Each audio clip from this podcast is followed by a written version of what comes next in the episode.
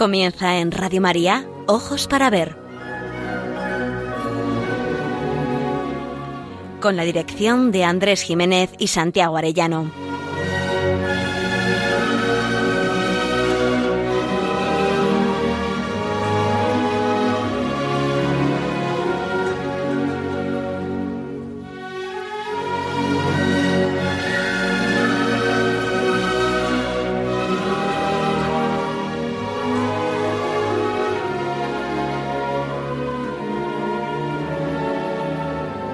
Buenos días, queridos oyentes, en esta nueva edición de Ojos para Ver, que emitimos desde Pamplona para Radio María el primer y tercer martes de cada mes.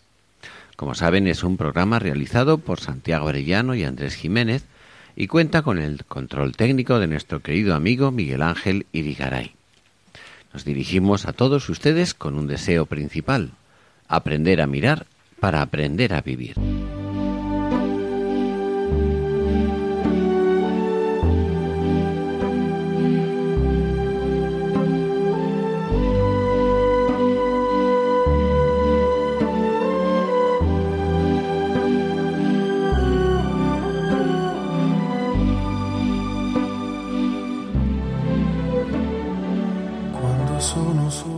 Buenos días, queridos radioyentes.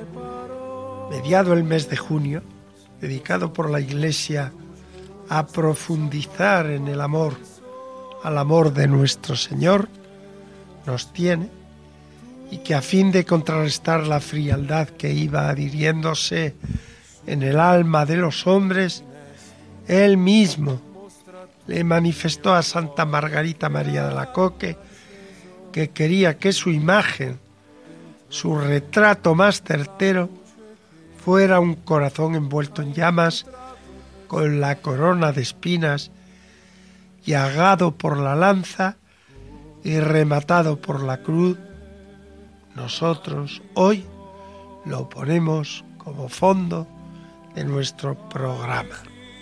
Muy buenos días, Santiago, ¿qué tal estás? Muy bien. Pues esta imagen de Jesús, Dios y hombre verdadero, con la omnipotencia de todo un Dios, pero con la capacidad de amarnos con corazón humano, nos ayuda a comprender la maravilla de las maravillas, el prodigio de que el Señor se haya escondido tras las especies sacramentales y se haya quedado entre nosotros en el sagrario. Dios con nosotros es un corazón enamorado, tan cercano como un amigo que desea y espera nuestra correspondencia porque amor con amor se paga. Ningún pueblo en la historia ha tenido un Dios tan cercano como lo tenemos los creyentes, cerca de nuestras casas, a la vuelta de la esquina, entre la penumbra de nuestras iglesias, una lucecita insignificante proclama sin cesar, el Dios que buscas está aquí, a la espera de que quieras tener una audiencia privada con quien sabemos nos ama.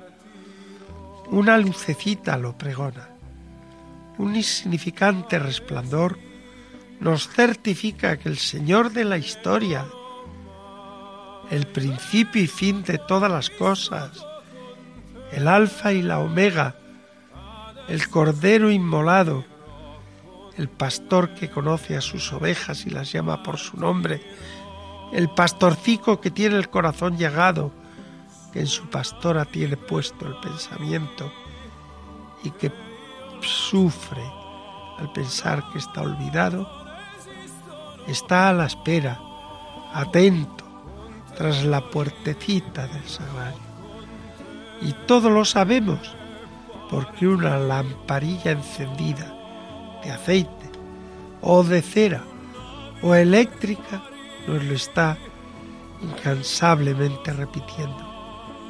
Una lámpara que se convierte en el símbolo de nuestra fe. Pues nuestro programa de hoy quiere ser un canto a la belleza de esta lamparita, de esta insignificante lucecita que nos advierte que nuestras iglesias no son moradas deshabitadas.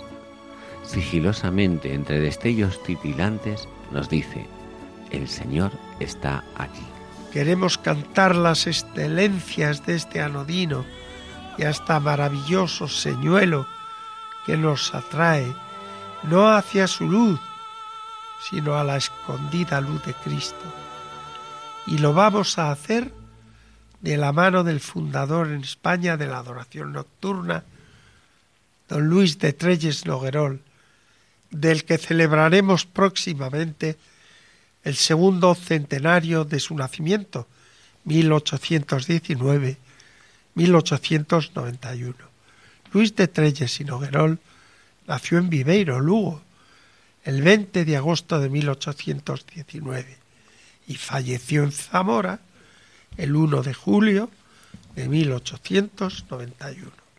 Cuando en 1862, en un viaje a París como presidente de las conferencias de San Vicente de Paul, conoció la adoración en Francia, comprendió que era la Eucaristía el remedio de la humanidad, lo único que podría salvar a Europa, a España y al mundo entero de las terribles amenazas contra la fe y contra la propia identidad humana. Desde esa fecha hasta el último día de su vida, el 1 de julio de 1891, sin dejar ninguna de sus actividades ordinarias, orientó todo su esfuerzo a exaltar la Eucaristía hasta convertirse en el apóstol más sobresaliente del Santísimo Sacramento. Fundó la revista mensual que lleva el nombre de la lámpara del santuario, que editó, escribió y financió desde enero de 1870 hasta el último número de junio de 1891, en que la muerte le sorprendió en la ciudad de Zamora, en cuya catedral reposan los restos mortales del hasta ahora ya reconocido por la Iglesia venerable don Luis. Durante 22 años dedicó su pluma a propagar con entusiasmo increíble la maravilla de la Eucaristía, hasta convertir la revista en la más completa enciclopedia del siglo XIX sobre el Santísimo Sacramento del altar. Era tan grande la admiración que le despertaba el minúsculo instrumento de la lámpara del sagrario, que todos los años, el primer artículo de enero, lo dedicó a profundizar en el sentido oculto que la lucecita encerraba. Son 22 artículos extensos a modo de prólogo que Luis de Treyes denominaba los prospectos. Esta llamita se convierte en la espuela de sus reflexiones, anuncia la presencia en el sagrario del Dios vivo, luz de luz, Dios verdadero de Dios verdadero, llama, luz y fuego en que se hace perceptible en medio de las tinieblas la Santísima Trinidad. En el prospecto primero escribe, arde silenciosa en las tinieblas de la noche, humilde y viva, la luz tibia de la lámpara eucarística. Puede decirse que aquella luz es el único testigo que puede deponer en aquellas horas de que dentro de algunas tablas carcomidas tal vez por la acción del tiempo, se dejó encerrar y bajo llave que el hombre guarda, el Dios omnipotente, que no tiene límite, y en su poder, ni en la extensión, ni en la sabiduría, ni en el amor.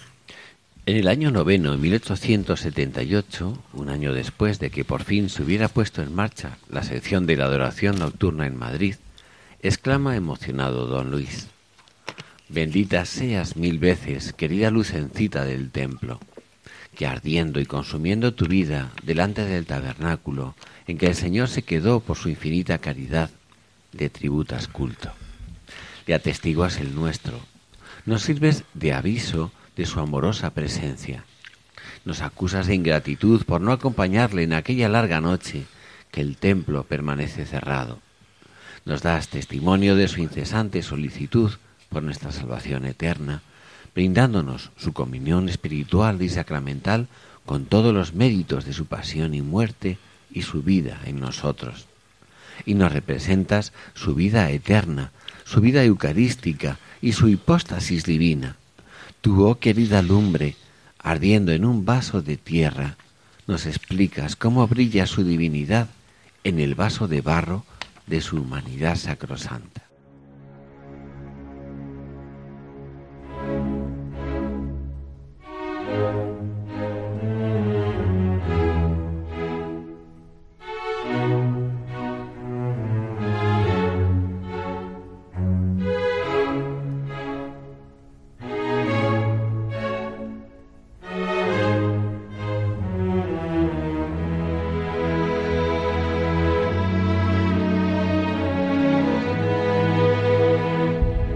Para ver, el don de la belleza. Andrés Jiménez, Santiago Arellano.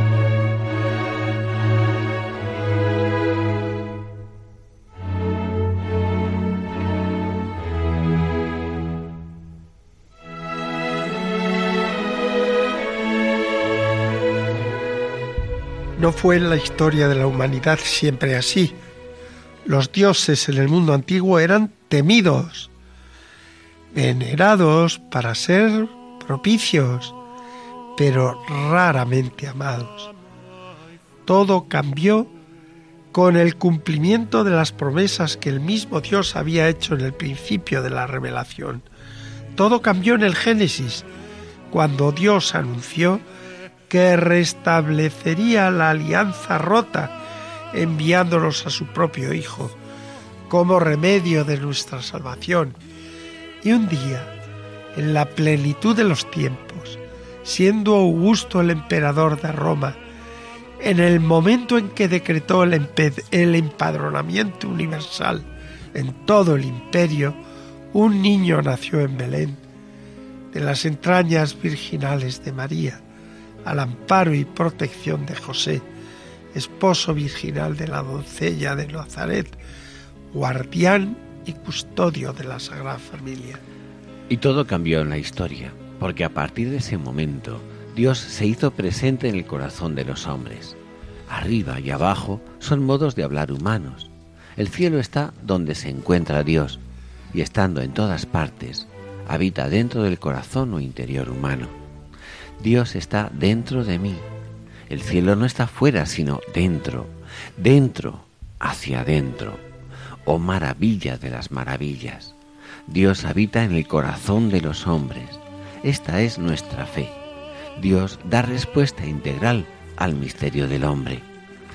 El pensamiento griego se había interesado sobre todo por el hombre, entendiendo por hombre ese ser concreto cuya esencia implica el cuerpo no menos que el alma, y que debiendo deshacerse en el momento de la muerte, goza actualmente de una vida que no tendrá un mañana. El pensamiento cristiano, por el contrario, promete al hombre la inmortalidad que la espiritualidad de su alma hace posible y asegura durante esta vida la comunicación entre el hombre y Dios por la independencia en que el alma del hombre se encuentra con respecto al cuerpo. Y ahí están San Agustín y Santo Tomás. Don Luis de Trelles lo sabía tanto intelectual como experimentalmente. Os presento una página en la que muestra el esplendor de la belleza de esta verdad. La humilde lámpara del sagrario le va a permitir elevarse a las alturas místicas en que el hombre de carne y hueso, tú y yo, podemos alzarnos hasta la misma intimidad de un Dios que desea habitar y encontrarse en amistad con cada ser humano. La lámpara, en su parte externa, es un cuerpo suspendido de lo alto y colocado entre el cielo y la tierra. Pende de la bóveda del templo que semeja al cielo. Tiende por su gravedad a la tierra, en la que caería si la cadena o cuerda se rompiese. En el centro de ese péndulo hay un vaso, y en él arde una pequeña luz que sube al cielo y que cuando se sumerge se apaga y se muere. ¿Quién no descubre que la lámpara es comparable al hombre que deriva de Dios por la creación, y su persona se ve como suspendida y atraída a la tierra por su parte corporal y al cielo por su derivación de Dios. ¿Quién no descubre que la pobre lámpara sacramental afecta una vida cuya tendencia es a lo más elevado, so pena de apagarse y morir ahogada en el líquido mismo en que sobrenada. Aun reduciendo la consideración a la luz que despide sus resplandores en el vaso diáfano dentro de la lámpara, el modo de vida de aquella lucerna, haciendo su pábilo de un objeto relativamente incombustible, recuerda y se compara al adorador nocturno que eleva calladamente su fervorosa plegaria al cielo, encendido su corazón en amor divino y emitiendo ante la presencia real de Jesús humildes preces que sólo están impregnadas de vida espiritual, cuando la gracia divina, luz de Dios, las anima y hace accesibles a la mirada del Señor. Ahondando más el estudio, advertimos que la vida humana no sólo se asimila metafóricamente a la luz, sino que supone una doble combustión en los pulmones para la vida animal y en el corazón para la vida moral y espiritual, pues la vida moral es amor e inmolación que hacemos de nuestro ser al objeto o sujeto de nuestro afecto rey, en términos que se puede decir que el hombre vive más en donde ama que en donde anima, y el amor es una cremación mística, una traslación de vida por la voluntad y el afecto. Esto es tan exacto en el orden espiritual que pudo decir San Agustín, recordando sin duda que al objeto de su voluntad y afecto se transfiere el hombre. Si amas tierra, eres tierra. Si amas a Dios, ¿qué diré? Pues que eres Dios.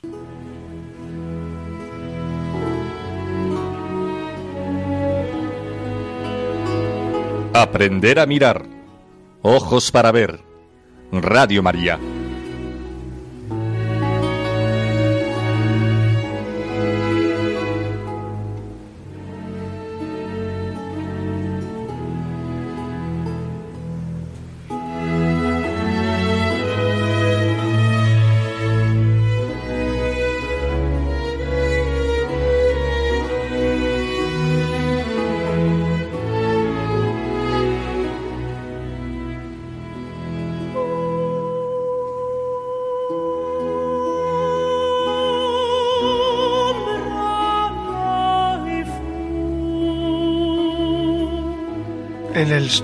Prospecto tercero del año 1872, el alma lírica de don Luis exclama, rotos los diques de la contención y de la prudencia, en una apasionada confesión de sus ardorosos amores prefigurados en la humilde lámpara del templo.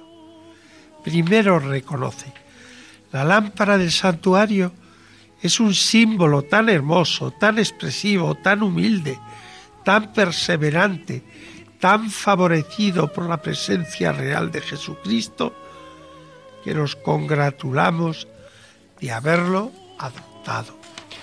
Pero conforme avanza en sus consideraciones, su corazón se desborda y el monólogo apasionado le confiesa la lámpara convertida en su confidente. Aviva tu luz, mi querida lámpara sacramental. Despide tus fulgores, bendita lumbre de mi alma pecadora. Atraviesen las centellas de tu pequeño hogar las paredes de mi pecho ingrato con el santo incendio del divino amor que produce el dolor profundo de mis ofensas. Y tráigame esa partícula ígnea, el ardor de la caridad perfecta. Cuánto te envidio, preciosa criatura del fuego, ignorada mecha que se consume y carboniza y en alguna manera se anonada para dar gloria al Dios oculto en el tabernáculo. Pluguiera Dios que fuese tanto el amor divino que me inoculase tu ejemplo en mis venas, que sirviese mi sangre de pecador de aceite a la humilde mariposa que allí se sacrifica, que se extinguiese mi vida como se extingue la luz por falta de pábulo, adriendo en el amor de Dios la última gota de mi sangre. Dulcísimo martirio, envidiable, envidiable muerte que me abriría la puerta de la vida eterna y que apenas sí corresponde al amor inefable de un Dios crucificado y muerto por nosotros. La lámpara física le recuerda y nos anuncia el móvil de su existencia, arder en el amor de Dios hasta la última gota de su sangre, y nos muestra que apenas correspondemos al amor inefable de un Dios crucificado y muerto por los otros. ¿Verdad que sus palabras no son para comentar y reflexionar, sino para caer de rodillas y proclamar anonadados, Dios está aquí. Don Luis, no sólo al final de su madurez, sino desde el principio, se desborda en experiencias místicas. En forma circular van surgiendo sus hondas reflexiones sobre los variados significados escondidos en el símbolo de la luz. Al desarrollarlos, va encontrando materia nueva y sorprendente con el rigor del jurista, aunque aplicado a temas teológicos, filosóficos o místicos, pero siempre con el corazón palpitante, con una emoción contagiosa que transforma su prosa en poema lírico, nacido de su alma enamorada. Bien cuando emplea la exclamación como signo espontáneo del asombro, o bien, como en el capítulo 14, cuando se sirve de un esquema de pregunta y respuesta a modo de diálogo y transfigura el texto en uno de los momentos formalmente más bellos de este librito. Don Luis parece inspirarse en el conocido y bellísimo himno de la liturgia de las horas. ¿Qué ves en la noche? Dinos, centinela. Dios como un almendro con la flor despierta. Dios que nunca duerme, busca quien no duerma. Y entre las diez vírgenes solo hay cinco en vela. La voz de don Luis le pregunta al ángel del sagrario y tras escuchar la respuesta del ángel, nos la transmite con claridad y paciencia. Permítasenos reproducir el fragmento que nos parece como para enmarcarlo. Guardia, ¿qué hay en la noche? Le preguntaremos con el profeta. Que el corazón de Jesús no duerme, nos responderá el ángel, y el hombre descansa tranquilo en las tinieblas y las sombras de la muerte.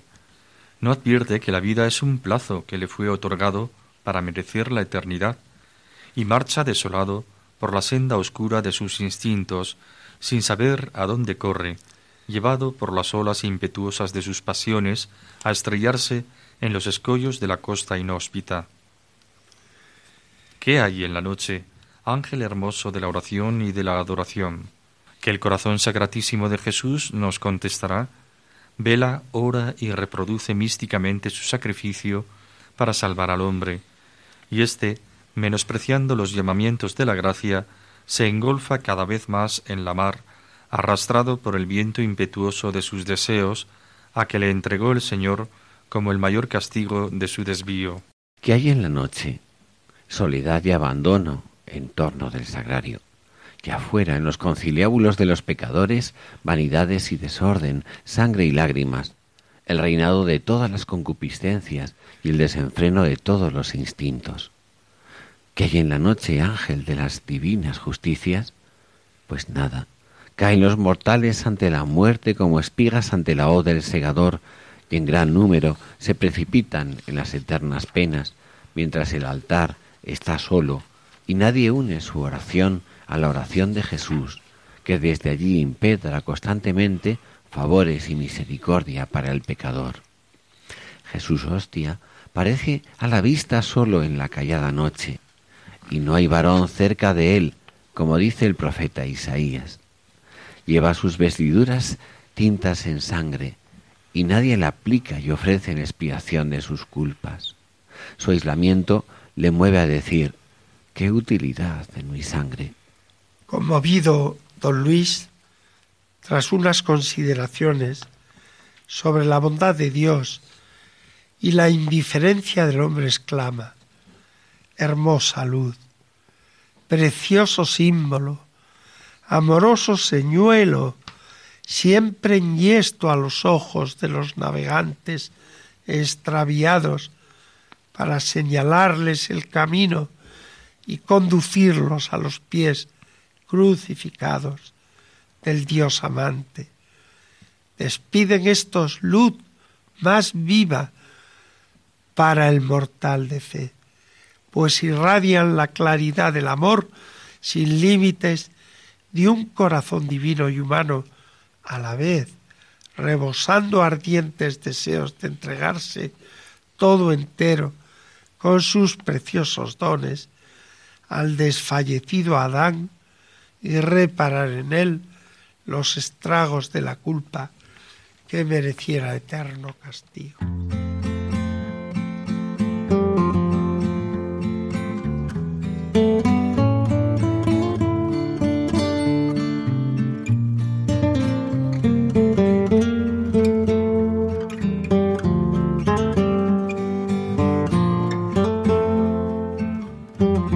Ojos para ver, momento para la pintura.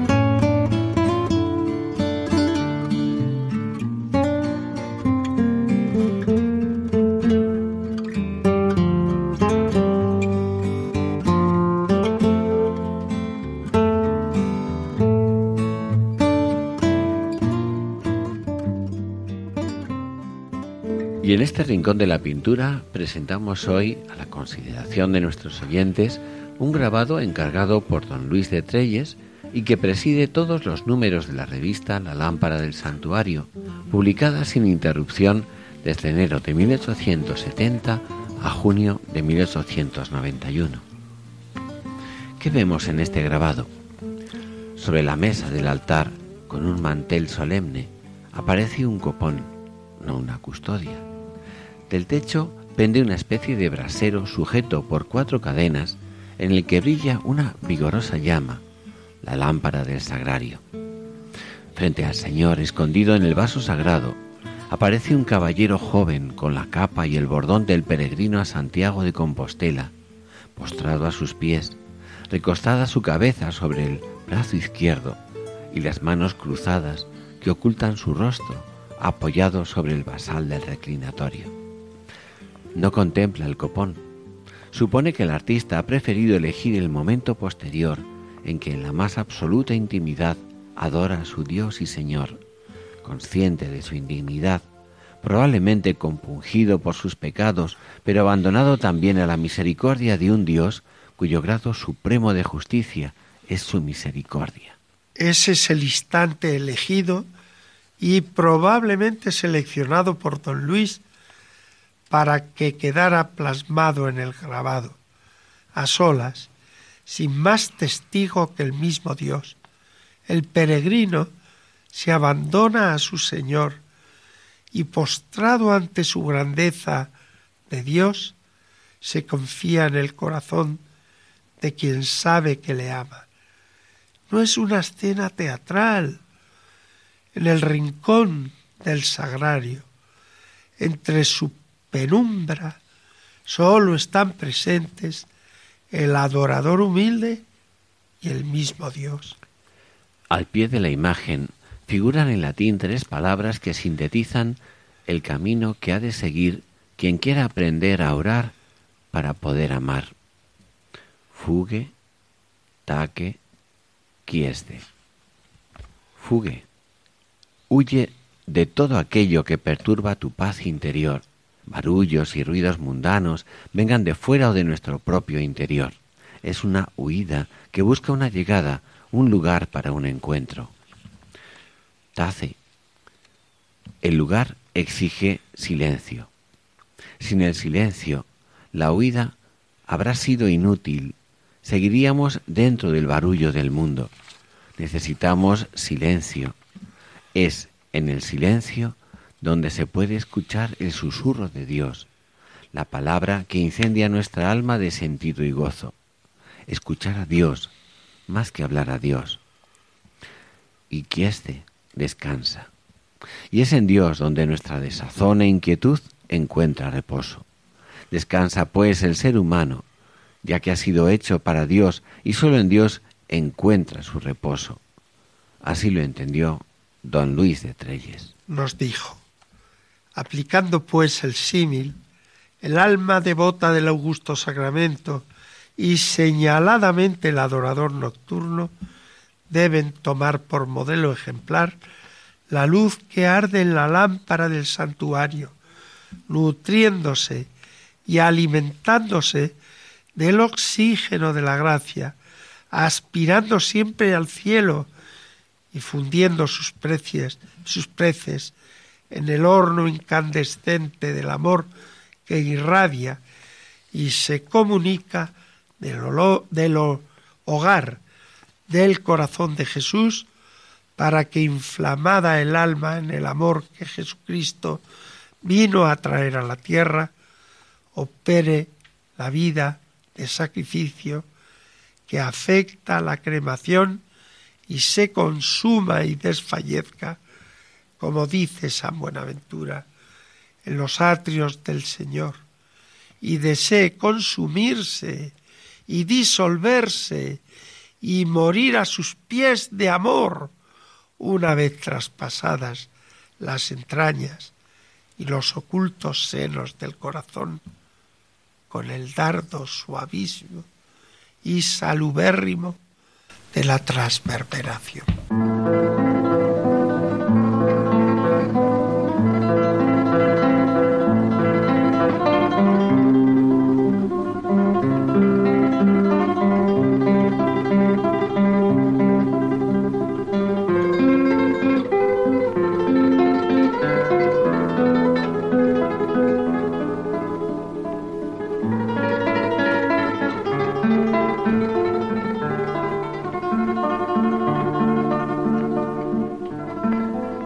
Momento para la poesía.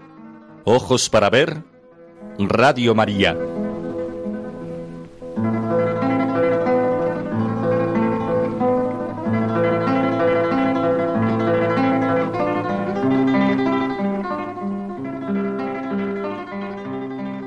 Don Luis hizo también sus pinitos con la poesía. Todo le servía para amar y hacer amar a su Señor podemos agrupar su obra en dos grandes conjuntos. El primero agrupa todos los poemas escritos en lo que solemos llamar versos de arte menor y en estrofas propias de la lírica de tipo tradicional o de los cancioneros de los siglos XV y XVI, utilizadas en nuestro Teatro Nacional del Siglo de Oro. El segundo conjunto incluiría los poemas escritos en versos de arte mayor, fundamentalmente en endecasílabos y en consecuencia en sonetos. Nos vamos a centrar en la poesía de tipo tradicional. Todas las composiciones en versos de arte menor tratan de exaltar al Santísimo Sacramento. Predominan las que invitan a recibir asiduamente la comunión. Se adelanta así don Luis de Treyes a disposiciones que años más adelante ordenará San Pío X. El jansenismo había calado hondo en muchas conciencias católicas, impidiendo el crecimiento espiritual inherente al alimento de tal magnitud. El diablo hacía de las suyas contra el bien de las almas. Con evidencia clara para nuestro apóstol de la Eucaristía, don Luis no dudará en invitar a todos, siempre en las debidas condiciones. Elegimos así este precioso villancico, pues en este sacramento se nos da salud y vida. Busquemos esta comida como el mejor alimento.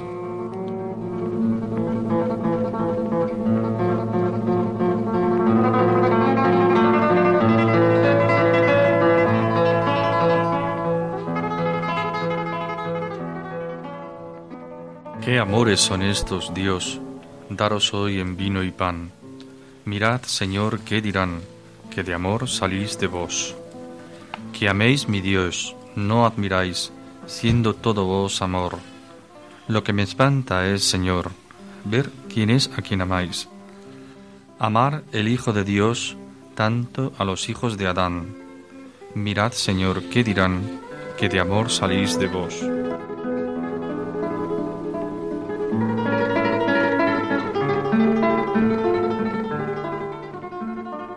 Por el hombre, hombre os hicisteis, y en trabajos muy extraños tuviste treinta y tres años, y por él al fin moristeis, y no contentándoos con eso, os le dais en pan.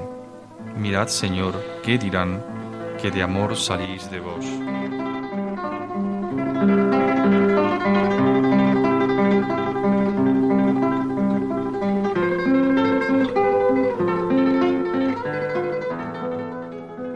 Obra de amor tan divino, mas ¿quién habrá que no asombre darse a comer Dios al hombre en forma de pan y vino, do en cada cual de las dos hombre y Dios en uno están. Mirad, Señor, ¿qué dirán? Que de amor salís de vos.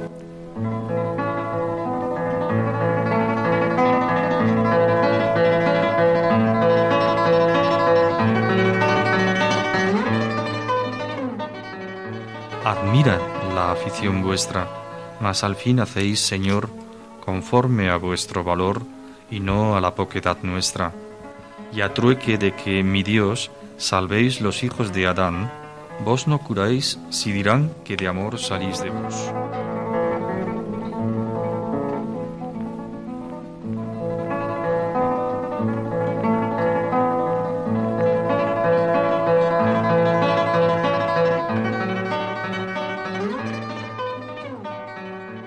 La audacia expresiva, fruto de su amor y entusiasmo por el misterio de su devoción primera, le lleva a utilizar frases y dichos que en el contexto se cargan de ternura y de profundo lirismo, como si estuviese hablando con un gran señor de la tierra, pero como vasallo leal le advierte de los peligrosos comportamientos que a su rey señor le amenazan. Don Luis se dirige a Dios y le dice, mirad señor que dirán que de amor salís de vos. ¿Temerá Dios estar en lenguas de las gentes? Mirad señor que dirán.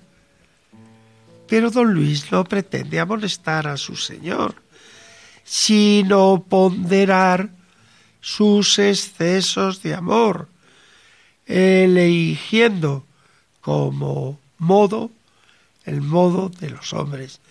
Mirad, Señor, qué dirán, sin la menor duda, intentando conmover el corazón de todos nosotros. El siguiente verso no es menos jugoso, que de amor salís de vos es posible salir uno de sí mismo. Puede uno alejarse de su propia mismidad.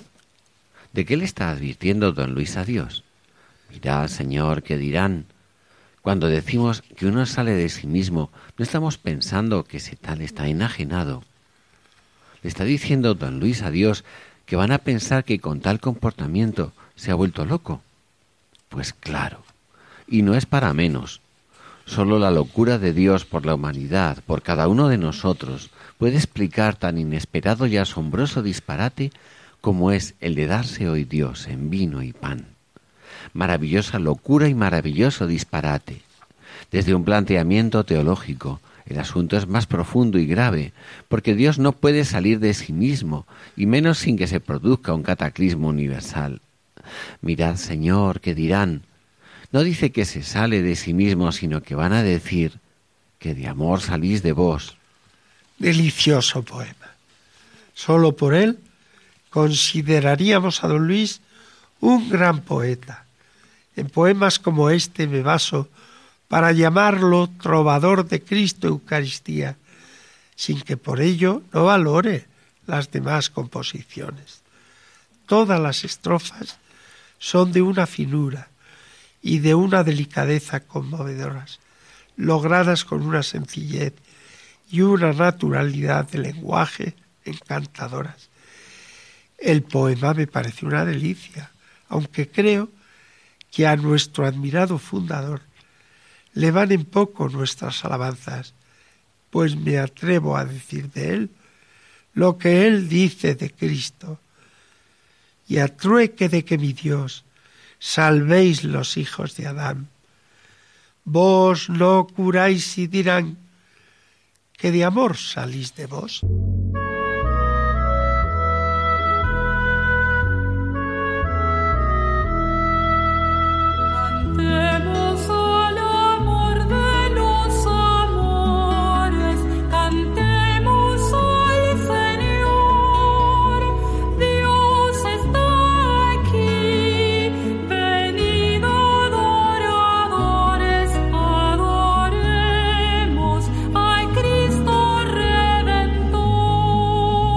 El camino de las artes. ojos para ver.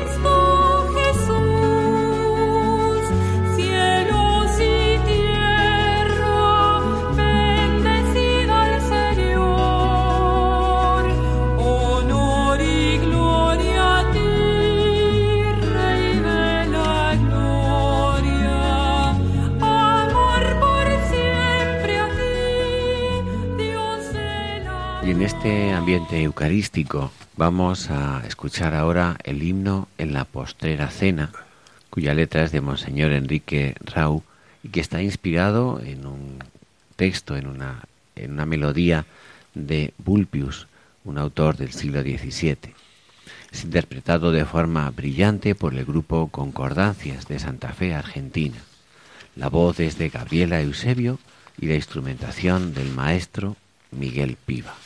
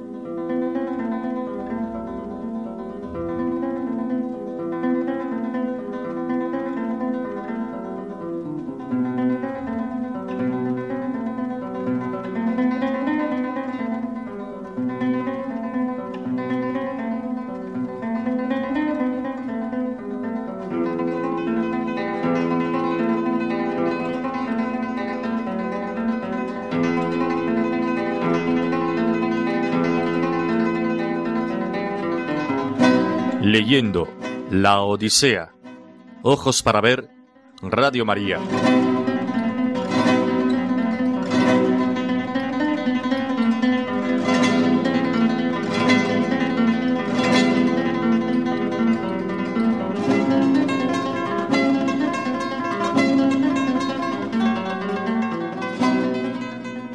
Os ofrecemos la lectura del fragmento en que Homero nos narra el castigo que Zeus da a todos los acompañantes de Ulises por haber sacrificado y comido las vacas de Helios, el dios Sol. Tras superar las arriesgadas aventuras de las sirenas y la no menos arriesgada de cruzar entre el monstruo de Escila y el socavón de Caribdis, consiguieron llegar a Tinacria, nombre griego de Sicilia, la isla del sol. Pese a las advertencias de no tocar el ganado de Helios, los compañeros sacrificaron varias reses, lo que provocó la cólera del dios. Al hacerse de nuevo al mar, Zeus lanzó un rayo que destruyó y hundió la nave. Elegimos el fragmento para contrastar el comportamiento de los dioses griegos, con Zeus a la cabeza, y el dios paciente y misericordioso, lento a la ira y rico en clemencia que es nuestro Dios, Jesucristo, el Dios encarnado que para restaurar la alianza entregó su vida en la cruz precisamente para librarnos del castigo merecido y en su lugar conseguirnos el galardón del cielo prometido y la vida eterna. Homero recoge la vieja tradición de que unos hombres habían transgredido la prohibición de respetar las vacas sagradas de Helios, propiedad del dios Sol.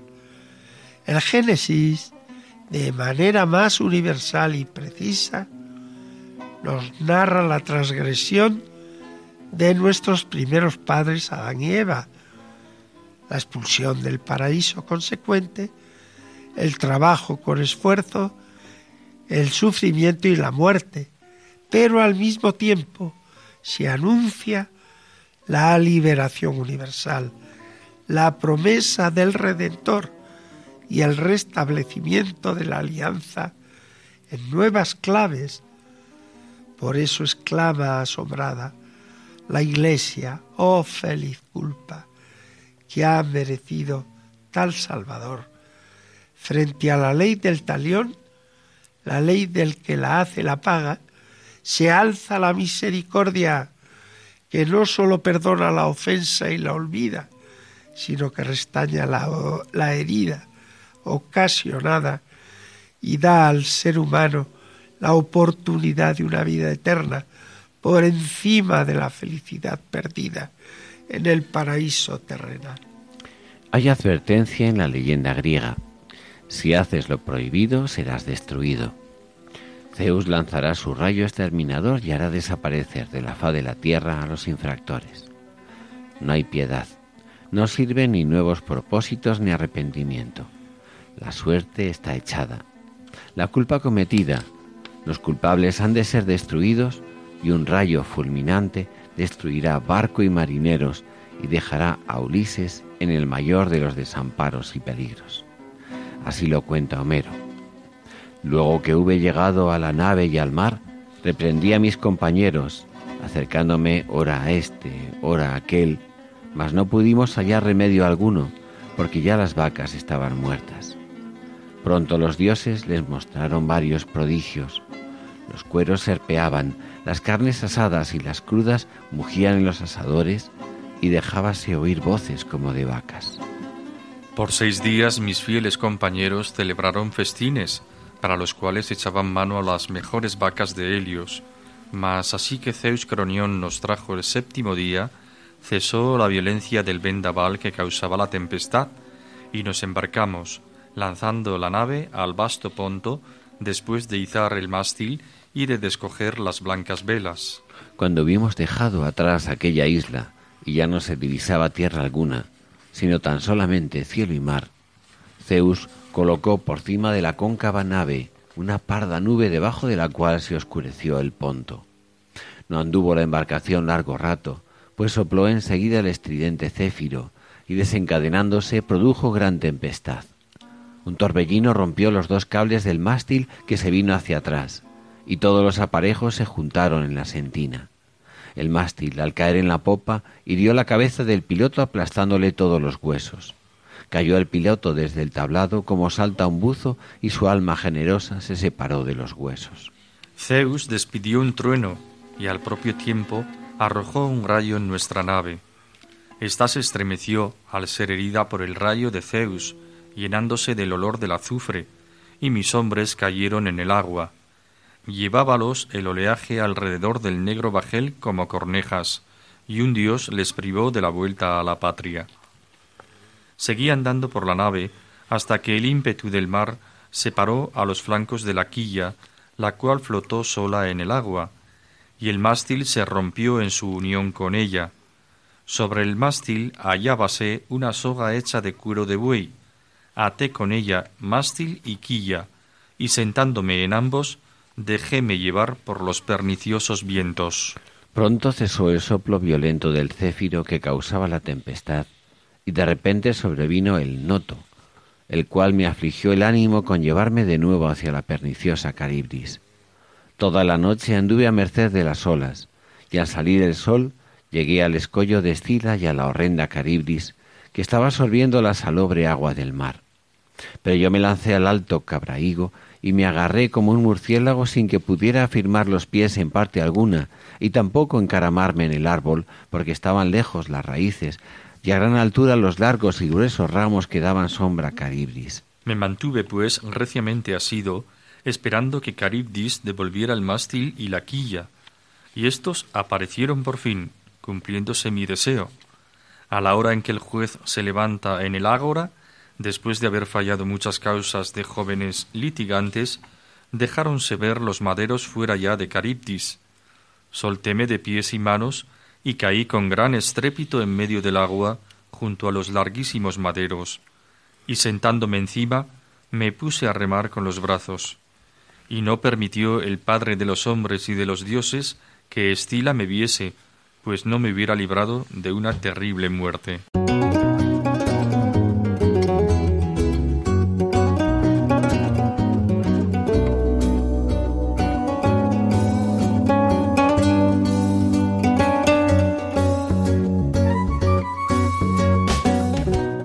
Entre las noticias que les podríamos dar a ustedes, mm, nos vamos a centrar especialmente en una muy concreta que tiene mucho que ver con el personaje al que nuestro programa se ha referido, el fundador de la adoración nocturna española, don Luis de Treyes.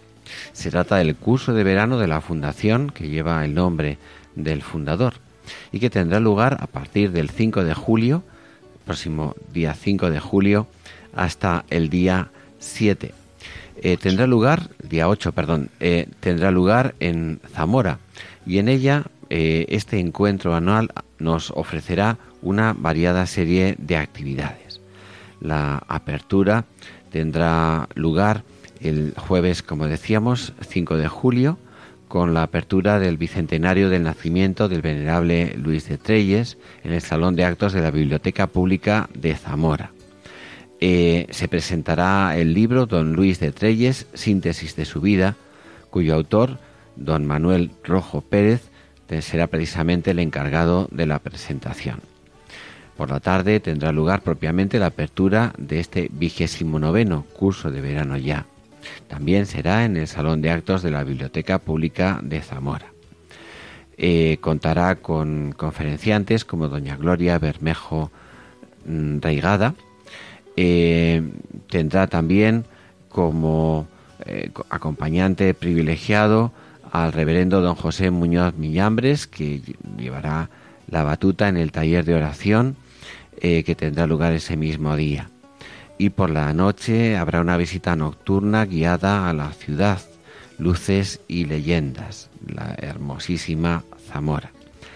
El viernes 6 de julio un distinguido ponente, don Santiago Arellano Hernández, que está aquí codo con codo con el que les habla y que mm, va a hablar de la meditación pensar a Dios. El 7 de julio, además de ser San Fermín, tendremos la conferencia pronunciada por el profesor don Francisco José Fontecilla Rodríguez con el tema La contemplación, oír a Dios. Todo esto en el Salón de Actos de la Biblioteca Pública de Zamora.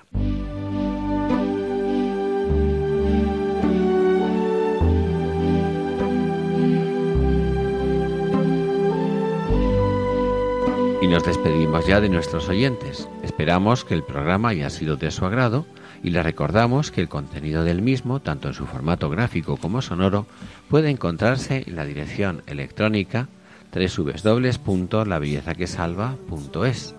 Así que a todos muy buenas tardes y que tengan un hermoso día.